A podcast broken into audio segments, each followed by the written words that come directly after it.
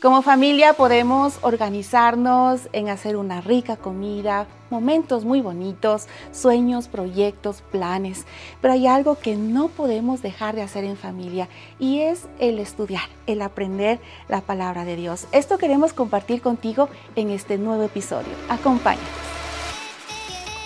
Esto es Cosas que no nos dijeron. Así es, estamos en un nuevo episodio más de cosas que no nos dijeron y en este espacio no nos acompaña Berito, pero estoy muy bien acompañada. Me encanta tener hoy en este episodio a Pauli. Gracias Pauli por estar con nosotras. Gracias por la invitación, Carita, un gusto. y estoy también con Judicita Game. Créanme que es un honor tenerla aquí. Ella es junto con su esposo son pastores en la iglesia Alianza Los Chillos. Es cantautora, tiene una voz increíble, mamá de tres. y también es psicóloga clínica. Judicita, gracias por estar con nosotras aquí en este espacio de cosas que no nos dijeron. Gracias, gracias a ustedes, gracias Pauli también eh, por permitirme compartir con ustedes este tiempo. Sí, la verdad es que es un tiempo creado para conversar acerca de cómo son esas experiencias, cómo hemos ido desarrollando como mamás, como esposas en nuestros hogares, eh, este tema de eh, enseñar la palabra de Dios a nuestros hijos, cómo hemos empezado en este gran reto, porque es un gran reto, ¿verdad? Así es, un gran reto y un desafío que no se acaba, ¿no? Que lo seguimos viviendo, que estamos en ese, eh, caminando y aprendiendo a medida que nuestros hijos van creciendo. Ajá. ¿Qué, qué hemos ido aplicando, Pauli? En, medio de todo esto? ¿Qué te acuerdas con tus cuatrillizos? Ay, qué hermosa. Sabes que, bueno, desde que nosotros empezamos a ir a la iglesia, que fue cuando ellos tenían alrededor de unos seis meses, fueron nuestros primeros, eh, ese fue el motivo, ¿no? Que, por el que nosotros empezamos a ir a la iglesia. Em, nosotros decidimos con mi esposo instruir a los niños en su camino en el camino de Dios. Entonces, eh, llegó a nuestros, a nuestros oídos esta palabra y dijimos, ve, le vamos a creer al Señor, vamos a hacer lo que nosotros debemos hacer. Y fue eh, llevarles a la iglesia todos los domingos, para nosotros eso era... Eso es, parte hasta el día de hoy de, nuestros domingos, ir a la iglesia, teníamos bueno nuestra célula, teníamos los grupos de los niños y ellos tenían su escuela dominical ahí. También nosotros teníamos ciertos libros donde donde estudiábamos esas historias, que, que hay las Biblias para niños y las historias y les leíamos. Pero em, mira, eh, cuando ya van creciendo los hijos, entran en, otras etapas de la vida. entran, entran en una etapa donde todo te creen, ¿no es cierto? Cuando, cuando son niñitos, lo que les dices te creen. Ya después, cuando van creciendo, entran a la, ya antes de la adolescencia, ya dicen, mm, ¿será cierto lo que mi mamá dice? Y después no te creen lo que dices. Entonces, eh, es ahí donde como mujeres, como, como madres, como esposas, eh, debemos poner a prueba lo que el Señor nos está diciendo en su palabra y creerle al Señor. Mira, nuestros hijos hoy tienen ya 27 años y mm, ellos hace algunos años decidieron que no querían ir a la iglesia ya decidieron dejar de ir a la iglesia. Y mm, nuestra oración con los chicos, nuestra oración con mi esposo constante ha sido que ellos vuelvan, vuelvan a la iglesia, vuelvan a tener eh, una, una, un acercamiento a la iglesia. Pero ellos un día nos dijeron algo y dijeron, mamá, no vamos a la iglesia, pero tenemos una relación con Dios pero la palabra dice que en lo que sea posible no nos dejemos de congregar. Entonces yo digo, Señor, si tú dices eso es por algo, yo quiero que ellos se congreguen o anhelo que ellos lo hagan, pero también hay que esperar el momento y el tiempo de Dios. Y es que en ese esperar también muchas veces es confiar en esa semilla que se va sembrando en sus corazones. Yurisita, ¿cómo han ido eh, manejando en familia? ¿Cómo es el estudio de la palabra? Porque estamos hablando de este tema aprovechando que estamos en septiembre, en el mes de la Biblia, eh, o bueno, ya después tal vez en un próximo mes lo puedan escuchar, pero el en familia, cómo, cómo practicar, cómo ir eh, creando estos hábitos de, de, esta semilla que queda en los corazones. Paula, eso es definitivo. Cómo ir haciendo estas prácticas desde chiquitos. así es. Bueno, yo recuerdo que cuando mis hijos eran muy pequeñitos, nosotros estuvimos en una, en una conferencia acerca de los niños, de cómo enseñarles la palabra de Dios y todo esto. Eh, más que nada para la aplicación dentro de la escuela dominical. Pero a mí me llamó mucho la atención lo que un maestro decía, y él decía que los niños desde muy pequeñitos deben de recibir el mensaje de la palabra de Dios aún desde recién nacidos. O sea, no hay límite, no, no es que había necesidad de, qué sé yo, que ya los niños hablen o ya caminen. No, él decía, eh, háblenles la palabra de Dios todo el tiempo. Entonces empezamos a hacer esto. Empezamos a hablar de la palabra de Dios, eh, empezamos a leer la palabra de Dios eh, con ellos ahí en la cuna, cosas así. Y fue interesante porque cuando mi hija tenía unos tres años, nació, a ver, digamos, a ver, no, cinco años. Mi Adrián tenía unos tres años, así era la cosa. Entonces, eh, estábamos hablando con ella de la palabra del Señor. Habíamos hecho la oración de fe varias veces, pero como ella era muy pequeñita, nosotros queríamos confirmar que ella nos había entendido, así que volvimos nuevamente a hacer la oración de fe. Eh, y pasó, bueno, ya ella, ella afirmó su fe y reconoció a Cristo como su Salvador. Y unos años después, eh, me pareció, me impresionó que mi hijo pequeño, el de tres años, él había estado escuchando todo lo que nosotros estábamos haciendo. Así que me dijo eh, en una ocasión, mamá, eh, ¿tú por qué quieres que yo haga la oración de fe? Yo ya la hice. Y yo, ¿cuándo? ¿Qué momento? nosotros no, no te dijimos, mi amor, nada. ya lo hice. ¿Te acuerdas de esa vez que estabas, estaba adorando con mi hermana? Yo te escuché. Y, y yo también le dije al Señor, sí, yo quiero que tú seas mi Salvador. Mm. Fue impactante, fue tremendo porque vimos cómo el Señor estaba obrando y respaldando esta labor desde, desde muy pequeñitos, ¿no? Mm, qué hermoso es, es que a veces nosotros hacemos cosas y no nos damos cuenta el efecto que, que pueda surgir. A veces son más el ejemplo, hechos, que lo que nosotros podamos estarles sermoneando. Y a ver, repítete el versículo. Ya te aprendiste el versículo. Leíste la Biblia, ya todo el capítulo te ya te leíste todo el Salmo 119. ya memorizaste. y, y, a veces es eso, ¿no? En cosas, en cosas sencillas. Yo recuerdo que una vez con mi hija estábamos, ella estaba, eh, su hermano Mateo estaba enfermito y estábamos orando por, por él y, y, pidiendo sanidad, que, que Dios le sane. Y mi nena oraba cerradito sus ojitos. Y recuerdo que a unos días después eh, se le rompió un peluche de ella, y un peluche que ella amaba muchísimo. Entonces ella eh, estaba en silencio en su cuarto y yo la voy a ver, o sea, le iba a buscar dónde, qué estaba haciendo y la encuentro orando por su peluche. ella creía que Jesús también le podía sanar. y esa ingenuidad de ellos es, ajá, es la que es la que yo digo, Dios puede eh, Em, respaldar, ¿no? Yo sé que no le va a sanar al peluche. pero, pero, podías coserle y sanarle tú. Eso hice, a escondidas le cosí y claro, ¿no? ella me dijo, Jesús le sanó. y yo le expliqué obviamente que fue el coserle y, y, es respaldar esa fe que ellos tienen. Y definitivamente es. cuando uno eh, les cuenta, a veces uno dice, como que contarles la historia de los milagros de Jesús es algo sencillo, pero calen su fe. Así es, muchísimo. Sabes que la música también, yo escuché así mismo en una, alguna conferencia que tú tienes que ponerles desde que están en el vientre música, de, alabanzas, de...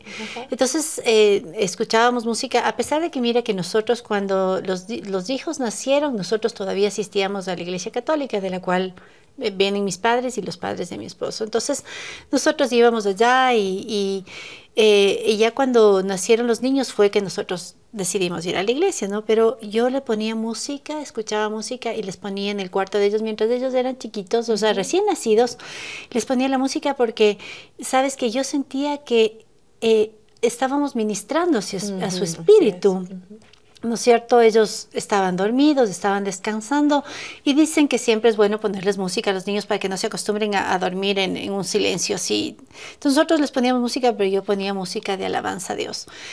Eh, yo estoy convencida, mira, de que la palabra que sembramos en un momento determinado con mi esposo, ya sea leyendo la Biblia, yendo a la iglesia, en los, los domingos, la escuela para niños, los campamentos que les poníamos, eh, estoy segura que eso va a dar su fruto en su debido momento. Eh, yo les veo ahora a mis hijos que antes de sentarse a comer, ellos, aún cuando están solos, por ejemplo, cuando por algún motivo no podemos almorzar o cenar juntos, ellos se inclinan y dan gracias a Dios por los alimentos. Entonces yo digo, gracias Señor, que no se olviden que cada cosa que vivimos es un milagro, que, cada, que el plato que llevamos a la mesa es una bendición, a nuestra boca es una bendición. Y entonces, eh, este es un, es un trabajo que, que lo debemos hacer, yo creo que de por vida, ¿no? Yo, creo que estoy un poquito más adelantada que ustedes. Mis hijos ya, ya unos ya no están en casa conmigo, otros eh, todavía, gracias a Dios, están. Pero no hay día que nosotros no nos levantemos antes de levantarnos y, y pidamos por la bendición de ellos en su trabajo, en su universidad.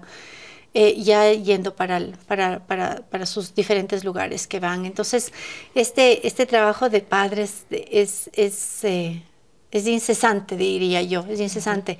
Y algo que es súper importante y es que ellos entiendan, como yo les he dicho, tienen toda la razón, no soy perfecta. Mm. Y, y, tal vez no sea esa madre que yo mismo hubiera querido ser o que tal vez ustedes hubieran querido. Es la que tocó, les digo yo. Es la que tocó. la que hay. Es la que hay, así es que aguántense. Pero les amo con todo mi corazón y no hay legado más grande para mí que instruirles en la palabra de Dios, mm. que aprendan a confiar en un Dios verdadero. Te voy a contar, les voy a contar algo que me pasó hace unos días. Salimos nosotros a comprar unos libros que necesitaba mi hija. Y entonces, eh, claro, estábamos en una librería que no era cristiana, sino ella necesitaba unos libros para su trabajo. Entonces, cuando salimos de ahí, yo les digo, cómprense los libros que quieran. Eh, querían leer algo. Entonces, eh, mi hija se regresa y me dice, ma, ¿y qué tal si me regalas un devocional? Yo oh. sentí que mi corazón es como que dices, gracias, gracias, mm. gracias, Señor, gracias. Entonces, eh, pero cualquier otro día, no, no, no, este es el momento, dije yo. Entonces fuimos, ellos mismos escogieron su devocional. Em, y entonces, ¿sabes qué? Es que te das cuenta que sembraste en tierra fértil, sembraste un corazón puro. Y aun cuando los hijos Tal vez digan, no mamá, el domingo no te acompañó a la iglesia. La palabra está ahí. Y a su debido tiempo veremos los frutos. Son las señales del Señor, que te alientan el corazón y que te hacen ver que, estás, que tu trabajo no es en vano, como dice la palabra. Y en verdad yo, eh, igual que tú, me regocijo y me, venían a mi mente muchas cosas de las que uno puede experimentar con los hijos eh, y ver cómo Dios va haciendo esas pequeñas cositas en ellos, que son tan importantes tan importantes y que cuando ya terminan su, el periodo de la niñez y, van hacia la juventud, la adolescencia, eh, van, a, van a significar muchísimas cosas para ellos. hay principios que están ahí en su corazón, hay, hay, hay bases, hay, hay, hay, una riqueza, ¿no? Hay, hay esa, esa oportunidad de poder elegir diferente, mm. de poder tener eh, una, una elección, porque ahora muchas veces hay mucha dificultad en que un joven puede elegir realmente, sino que hay más bien como una disposición a que tiene que seguir la corriente, ¿no? Si los otros lo hacen, entonces también tú tienes que hacerlo, porque si no, no, no estás en el grupo, no eres aceptado, qué sé yo. Pero cuando la palabra de Dios está ahí, hay esa posibilidad de que nuestros hijos tengan libertad y puedan elegir y ellos puedan vivir una vida diferente y, llena de la bendición de Dios como Él lo desea. Mm, yo no sé si ustedes se acuerdan, bueno, Pauli nos comenta que, que uh, viene de su trasfondo tus abuelitos, tus papás, no conocieron al Señor ah, de la manera que tú lo hiciste después. Pero Yosita vienes de un legado de servicio a Dios, de, de, de, de, cantar, de servir a Dios. ¿Cómo, ¿Cómo fue ese legado para que lo puedan transmitir a los hijos? Bueno, nosotros somos, la, bueno, mis hijos son, serían la cuarta generación, ¿no? Mm. Eh, empezó el Señor a trabajar en nuestras vidas con nuestros abuelos, ¿no? Eh, tanto de mi esposo como mío, la verdad. En el caso de mi mamá y mi papá, igual, eh, sus padres. Luego fue con mis padres y luego nosotros y bueno, ahora nuestros hijos y creo yo realmente en la bendición generacional. Por eso, ¿por qué no puedo decir eh, otra cosa, ¿no? Cómo el Señor ha obrado y lo ha hecho de manera generacional. ¿Sabes qué? Una cosa que hacía ahora, me acuerdo, mi abuelito, era que él, él disfrutaba que nosotros oráramos por él. No, pues el abuelo, obviamente él podía tranquilamente darnos clases de, del tema, ¿no? Nosotros éramos niños, pero él nos llamaba nos sentaba en sus piernas y nos decía, y recuerdo haberme sentado en sus piernas y haber, haber escuchado decirme, mijita, pon tu mano sobre mi cabeza y ora. Mm. quiero que ores por mí. Hermoso. Imagínate, entonces, estas, estas pequeñas cositas que, que te van dejando en el corazón eh, esperanza, eh, fe en la oración, que te van enseñando incluso la importancia que tienes, porque siendo yo una niña, me sentía muy importante de que mi abuelo me escogiera a mí. Voy a orar por el abuelito. Wow. Yo soy muy importante porque el abuelo quiere que yo ore por mí. No, no era él ministrándome a mí, sino que él pidiéndome a mí que yo ministre su vida. ¿no? Qué tremendo. Qué lindo. A través del Señor, eh, ver esos ejemplos, re- recuerdo mucho a, a mi abuelita repetir los pasajes bíblicos, ellas de memoria, ¿no? Libros de libros, o sea, se sabían un montón de, de cosas de la Biblia. Wow. Y escucharles, escucharles decir eso. eh, recuerdo mis momentos de la adolescencia cuando estaba en todos esos arrebatos. ¿Te pasó? Y ¿Te pasó también? Sí, claro que sí. Ay, ay, ay, qué bueno. Entonces estamos en el mismo grupo. Claro, claro. y, re- y recuerdo a mi mamá entrar con la Biblia, mira, y yo estaba en, en mi, qué sé yo, en mi habitación, renegando, enojada, llorando, lo que sea que estuviera en ese momento, pero estaba, era, ya, y en ese momento no quería escuchar nada. Mamá entraba con la Biblia, se sentaba en la, en la cama y empezaba a leerla. Y, y me decía, el- lo que la palabra del, del Señor te dice, eso es lo único que yo quiero que tú pienses. Chuticas, con eso me desarmaba, ¿no? Yo no podía hacer nada más porque en ese momento ya no había cómo, no había cómo eh, contradecirla. Y contradecir, sí. Qué increíble, qué tenaz como es las, las formas que las mamás van sembrando en nosotros. Yo recuerdo que, que desde niños mi mamá era, mi mami era maestra de escuela dominical y ella hizo sus cursos, se preparó y todo, ¿no? Entonces, mi hermano, en ese tiempo éramos mi hermano y yo. Y mi hermano era demasiado inquieto. Era de los niños que veía que las, de- las personas estaban orando y se robaba los biberones de las maletas y se tomaba y, y les tomaba piedritas a los, a, las- a los hermanos que estaban en la iglesia Estaban orando de ya. rodillas. Y a veces yo también les secundaba. Bueno, a veces. Pero mi mamá me acuerdo que nos repetía el versículo de Habacuc 2.20. Más Jehová está en su santo templo. Calle delante de toda la tierra. Tal vez se salía de contexto, pero era para enseñarnos que en la casa de Dios no se juega, no se hace bulla. Te tienes, tienes que estar sentado quietito. Y yo ahora me acuerdo y le molesta a mi mami, ¿no? Y me río. Le digo, ¿cómo nos vas a haber enseñado ese versículo para decirnos que nos callemos en la iglesia?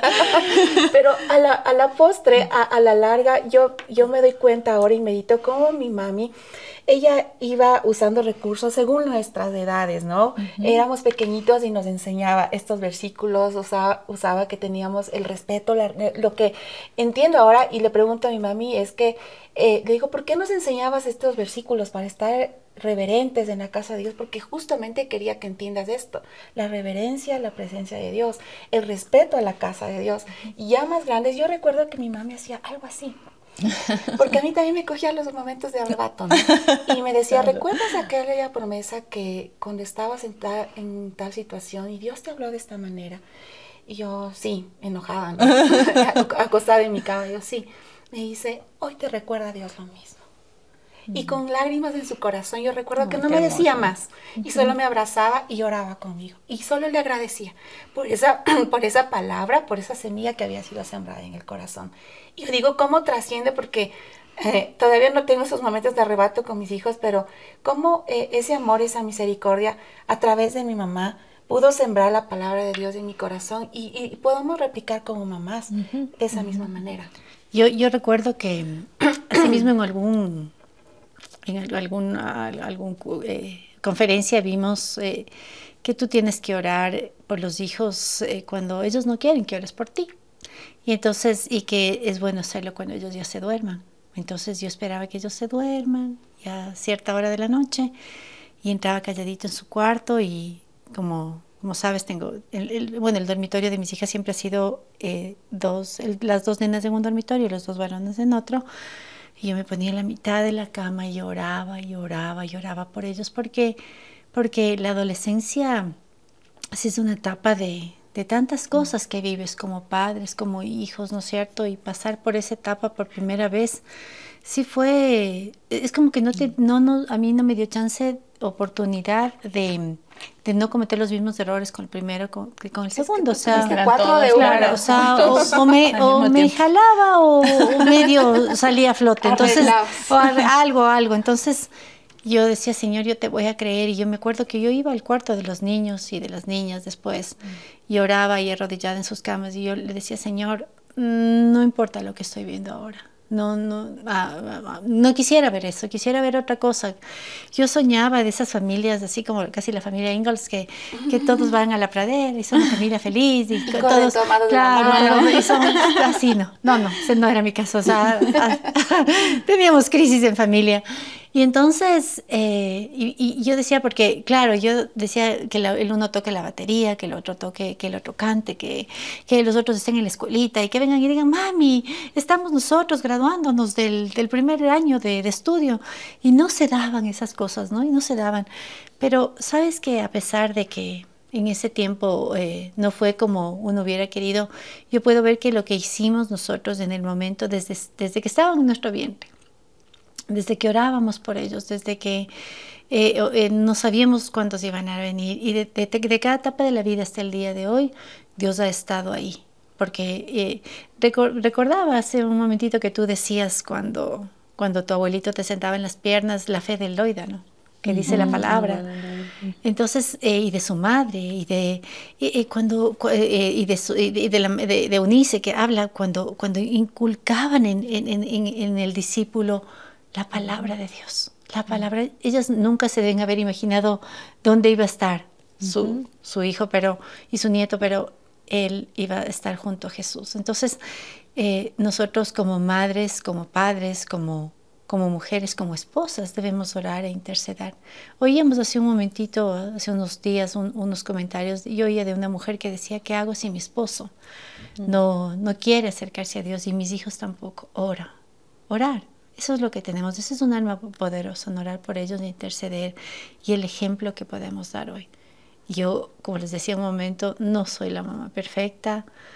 Creo que me, me ha costado mucho acercarme a esa mujer que hubiera querido ser, pero he hecho lo que he podido y lo mejor que he podido, pero he tratado de sembrar en ellos esa palabra fresca, no, no juzgando, mira, no, no con miedo, no con temor, sino con amor, que sepan quién es nuestro Padre, que es un Padre amoroso, que está dispuesto a extender sus manos, que nos recibe como somos y nos acepta de tal manera, ¿no? Así es. Y, antes de que se nos acabe el tiempo, porque no, es increíble cómo corre el tiempo, cómo eh, son cosas prácticas que en familia podemos... Em, estudiar la palabra juntos o mamá con los hijos, papá con los hijos o, en familia. ¿Qué podemos hacer? Cosas prácticas que ha funcionado en familia. Primeramente yo pienso que aceptar el desafío que implica enseñar la palabra de Dios de una manera propositiva, de una manera en la que yo realmente adquiero una responsabilidad. Yo pienso que eso es algo que eh, tiene que ser el inicio de todo. O sea, que yo haga este, este clic ¿no? de conciencia respecto a la necesidad de enseñar la palabra de Dios. Mm. Porque también es un desafío para mí, porque ¿cómo yo puedo enseñar la palabra de Dios si yo no la sé? Mm. Entonces me toca aprender, me toca aprender y aprender y aprender. Eh, y, en esos momentos de crisis, creo que no solamente uno tiene la oportunidad de poner en práctica lo que ya conoce, sino que además de eso tiene eh, la oportunidad de aclarar si realmente yo estoy viviendo en la verdad. O sea, mm. te, tú eres más confrontado que lo que realmente piensas que puede significar ese, ese momento de conflicto y de crisis en el aprendizaje de los hijos acerca de la palabra de Dios. Pienso que eso es una de las cosas más importantes. Eh, y otra cosa eh, que definitivamente tiene que ver con la acción es el hecho de siempre buscar un tiempo, ¿no? un tiempo y un momento específico para esto, siempre. Eh, me, me, gustó mucho lo que decía Pauli, y yo diría que eso es una tercera cosa. Siempre llevar la palabra de Dios como el Señor quiere que la llevemos. Mm. Eh, yo he escuchado casos en los que la palabra de Dios se abre para juzgar o se abre para eh, condenar o para mm. culpabilizar al hijo, ¿no? Mm. Entonces, y esas son, esas son cosas que definitivamente hieren a los hijos y, que distancian eh, y que no les permiten entender el amor de Dios, no les permiten conocer al Dios de amor que está reflejado en la palabra. Entonces yo diría que eso es una tercera cosa, o sea, siempre saber utilizar la herramienta divina de la palabra de Dios, siendo nosotros primero pasados por fuegos, purificados, para hablar con verdad, con amor y para utilizar esta herramienta con el poder del Espíritu Santo. Mm. Qué, qué lindo es tener conciencia de esto, ¿no? De que en la palabra de Dios tenemos una, una herramienta muy grande para poder enseñar distintas cosas a, nuestros hijos, aplicarlo en familia, vivirlo en familia, es verdad, porque si nosotras no estamos llenas de la palabra, ¿de qué les podemos hablar? ¿Cómo podemos enseñar? Y ser intencionales. A veces decimos, no me alcanzó el tiempo para hacer el devocional antes de, eh, durante el desayuno, antes de que se me vayan al trabajo, a la escuela, a la universidad, o a la noche ya llegaron cansados, ya no hubo tiempo. Bueno, no llenarnos de la culpa, decir, no, ya siempre fracaso en el intento, buscar momentos, ¿no? Tal vez cuando vamos en el auto, leer alguien que lo pueda leer la Biblia, o qué versículo es el que más te gustó, eh, eh, qué nos puedes compartir, o, después de un almuerzo, una sobremesa, buscar distintos momentos de adorar, incluso en, tener estos tiempos de adoración en familia, ah, recursos que podemos encontrar en internet para enseñar a nuestros hijos acerca de, la, de, la, palabra de Dios y ser muy, muy prácticos, creo yo, muy intencionales, vivirlo nosotras primero para que podamos esto transmitir a nuestros hijos. Hay una frase que, que, me quedó grabada en mi mente, eh, escuchaba un podcast que se llama Crianza Reverente y decía que este, debemos tener esta conciencia, somos madres, somos padres, pecadores, enseñando a hijos pecadores y depender de, totalmente de Dios, de, en su gracia, en su misericordia, nos hace que podamos enseñar a nuestros hijos para que tal vez no cometan los mismos errores con nosotros, guiarles por ese camino de verdad. Nos, a veces solo nos preocupamos de que estén fuertes, sanos físicamente, pero en su espíritu, en su alma. Es un trabajo muy, muy fuerte y muy diario que tenemos por hacer.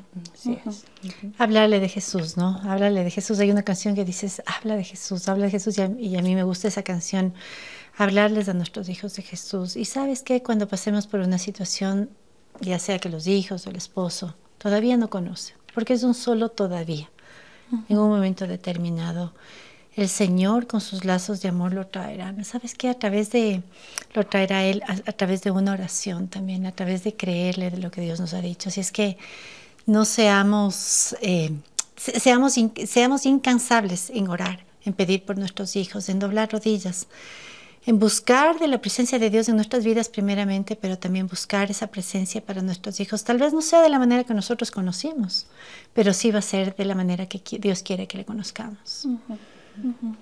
Sí, mira, eh, yo pensaba en esto que eh, tiene que ver con las emociones y con los pensamientos eh, y su efecto en, en, cuanto a la palabra de Dios que me mencionabas.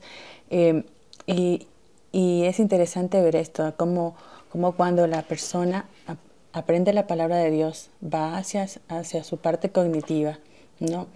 le permite tener un mayor manejo de la corteza prefrontal que es la que nos permite tomar mejores decisiones, mm. la que nos, nos, permite eh, tener un razonamiento que nos lleve a un propósito y a un objetivo saludable. Mm. Mira qué interesante, o sea, la influencia de la palabra de Dios, como tú decías, eh, nos alimentamos todos los días y estamos pendientes de que los hijos coman sus comidas y todo, que, se, que coman y que coman nutritivo y todo. Pero la palabra de Dios la palabra de Dios es el mejor alimento y tenemos que definitivamente hacernos el propósito de de alguna manera poder lograr este espacio. Nosotros tenemos el privilegio de que trabajamos juntos y los almuerzos estamos en casa. Así que, y cuando no nos acomodamos para estar el desayuno y el, almuerzo ya no pudimos, pero bueno, pero tiene que ser una hora de las comidas. y, tomamos un, un pasaje, a veces venido de lo que ellos dicen. Por ejemplo, eh, creo que eran hace dos días que hicieron alguna pregunta acerca de, de, los tiempos venideros. Mamá, pero ¿y por qué esto? ¿Y por qué esto otro? Entonces, entonces nos acordamos, ah, hay una historia, ¿sabes? Hay una historia que cuenta acerca de, de, de cómo, de cómo Dios ayudó una vez al profeta eh, Daniel. ¿Quieres verla? Vamos a leerla. Y en esos datos leímos y, y ellos eran, wow. ¡Ah! Entonces, y, y mira, Qué bonito porque Dios nos da esa oportunidad, como dice Deuteronomio 6, 4 y 5, que debemos de enseñarles la palabra de Dios cuando nos acostemos, cuando nos levantemos, cuando vayamos por camino, cuando todo, ¿no? Entonces, ese poder estar con ellos también significa el tener espacios para la palabra de Dios, porque si no estamos con ellos, entonces sería muy complicado que conozcamos sus inquietudes. Pero estar cerca de ellos nos da la oportunidad de poder inyectar la palabra de Dios. Así es, y con, este, con esta reflexión nos quedamos en el corazón. y, y, como se nos acortó el tiempo, tenemos, yo sé que tenemos mucho más que hablar. y, y, queremos agradecerte a ti por haber estado junto a nosotros en este tiempo de cosas que no nos dijeron. Gracias porque nos acompañas, porque nos dejas tus comentarios también y porque puedes también compartir para alguien más que tú sepas que pueda necesitar. Gracias, Judicita. Gracias, Pauli, por haber estado en este espacio. Gracias. Con un episodio más de cosas que no nos dijeron. Qué gran responsabilidad tenemos disfrutar de este bonito privilegio en familia, aprender juntos, crecer juntos en la palabra de Dios. Gracias por habernos acompañado en este episodio. Recuerda que en redes sociales tú nos puedes buscar como HCJB o como cosas que no nos dijeron.